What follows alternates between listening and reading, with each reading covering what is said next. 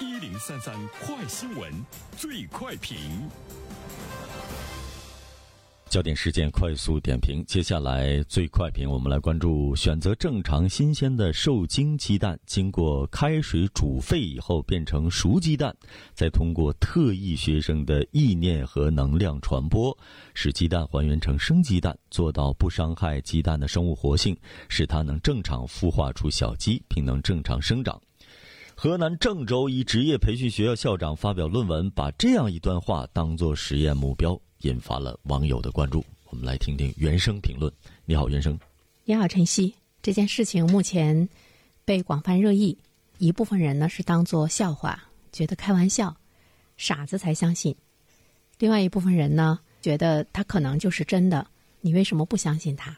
争执哈比较激烈，包括发表这个观点的呃这位老师，还有他所在的学校，甚至于说你不用怀疑这件事儿。这个课程未来呢，我们会在中科院授课，还会在郑州大学开设。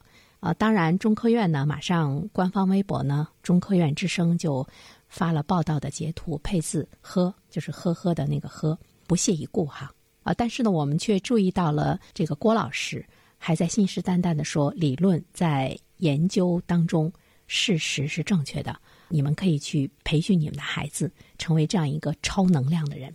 所以我们会看到呢，我们认为的这个伪科学的言论者，他们越是咄咄逼人，越是引发了公众的将信将疑。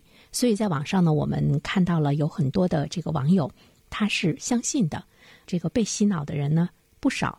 为什么在我们的现实生活中，信奉特异功能、迷信的行为和迷信的思想依然呢是非常盛行？一直呢是期待着有关的权威部门能出来说一个真相，啊，但是呢，我们现在看到的非常有意思的事情呢，就是你看各大媒体的报道和各方的态度，你都看到了一种特别有意思的现象，就像小孩打架一样。大家在这儿打口水仗，这面说就是行，那面说你根本就不行，那就是物质第一，意识第二，物质决定意识，意识它只有能动作用，意念和特异功能，简直呢，你给意识赋予了非常强大的一种创造物质的这个能力，不是唯心主义嘛，是吧？争论不断的在升级，为什么我们不去回到最真实、基本的态度，就是实践出真知？他不是说这些学生可以这么做吗？就现场做一个呗，用老师教给你们的什么意念能量的传播，让我们眼睁睁的看一看，是不是真的熟鸡蛋就变成了生鸡蛋，过两天就孵出小鸡儿了，一场骗局。那我们就直接向公众说明，他就是骗子嘛，实践出真知，对吧？真的还原这个实验现场，它并没有成为现实啊。它到底呢是怎么回事儿？所以这里面呢，我们也看到了所谓的这个权威部门那种高高在上，对呢伪科学不屑。但是我觉得在现实生活中，伪科学的这个存在，包括大家相信这个意念的这个作用，还是挺普遍的。比如说，大家会经常的去算算命啊，预知一下未来会什么事儿啊，啊，或者呢，你可以通过一些哎什么样的一些做法来改变现实生活中的状态呀。比如说我。昨天在朋友圈中就看到一件特别有意思的事儿，有一个风水大师，他发了一个这个朋友圈，他说他通过调一个家里的什么方向吧，把这个小三儿给成功的击败了。这个女的对他表示感谢，说大师谢谢你啊，通过你的建议，我把家里的什么什么什么地方重新给摆了一下，小三儿现在败了，现在我跟我老公又回到了以前甜蜜的生活，谢谢你。大师呢就发到了朋友圈里面，意思也是告诉大家，想要击败。小三儿啊，可以来找我。我想说的是，这种状态它普遍的存在。我们不要认为说真理普遍的存在，其实，在某种意义上来说，伪科学也普遍的存在。我们不能无视这种存在，不能无视这种现象。我们不能认为就是所有的人他都去相信物质是第一，意识是第二的。我们真的在面对这种事情的时候，尤其是媒体大众都来讨论这件事情的时候，你真的不能高高在上，你就来一个“呵呵”两个字啊！你要相信我们的自然科学什么什么的，你就去做一下。你让这个大师把这些人放在一个屋子里面，你给我变，现场给我变，完了你去看一看。是不是真的把熟鸡蛋变成了生鸡蛋？这是一件非常简单，能够证明它是真是伪的事情。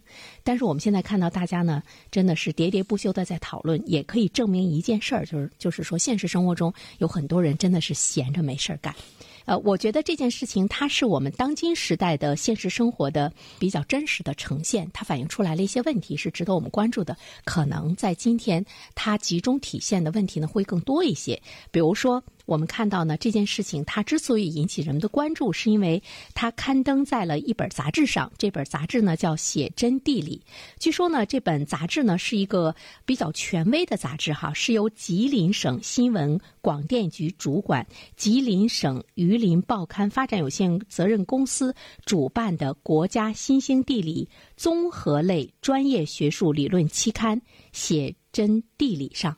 我特别敏感的是，我看到了是新闻广电局，它在老百姓的心目中是一个特别高高在上的一个部门哈，这样一个单位，为什么会发表这样的一篇这个论文？其实我们会想到，是不是广电现在生存也是很有压力啊？那么为了更好的这个生存，是不是也会突破道德的底线，也会呢有一些利益的这个相关？传统媒体面临的生存的压力，有的时候也会裸奔。公信力呢被摧毁，那么捍卫公信力的力量究竟是在哪里？另外一方面，我们也会看到判断它是否真伪。一方面就是你要看它是不是真的来揭示世界的真相；另外一方面是不是和敛财有关。他要培养孩子们具有这种功能是要收费的。河南本地的呢收六万，外地的呢可能要收十二万之多。那么一切和钱相关，你都要去相信他的目的不纯，或者呢是不是呢有一定的骗局？我们家长愿意把孩子送去的话呢，想让孩子有特异功能，未来掌控世界。我们也可以看到今天教育的一种功利性，大家都想去走捷径，不想呢去付出辛苦努力读书的正当的途径。希望有这样的特异的功能，我可以穿透墙壁，可以看。看到什么，甚至于我可以穿透这个墙壁看到呢答案等等，这里面也反映出来我们当今的教育的一种呢功利性也是比较强。所以这件事情它不单单是一个熟鸡蛋变成生鸡蛋孵出小鸡儿的事，它的确是一件很好玩的事儿。好了，晨曦，感谢原生。各位听友，大家好，感谢始终如一收听原声评论。不知道你是否听过原声读书？最近呢上线了一本书《终身成长》。非常期待着你可以听到它。《终身成长》这本书很有名气啊，它坐镇亚马逊心理类畅销榜已经有十年的时间。这本书呢是向我们讲述思维模式会对我们的行为方式产生深远的影响，可以决定我们成为什么样的人。它颠覆了传统成功学的观念。您可以搜索原声解读《终身成长》，就可以听到喽。谢谢你。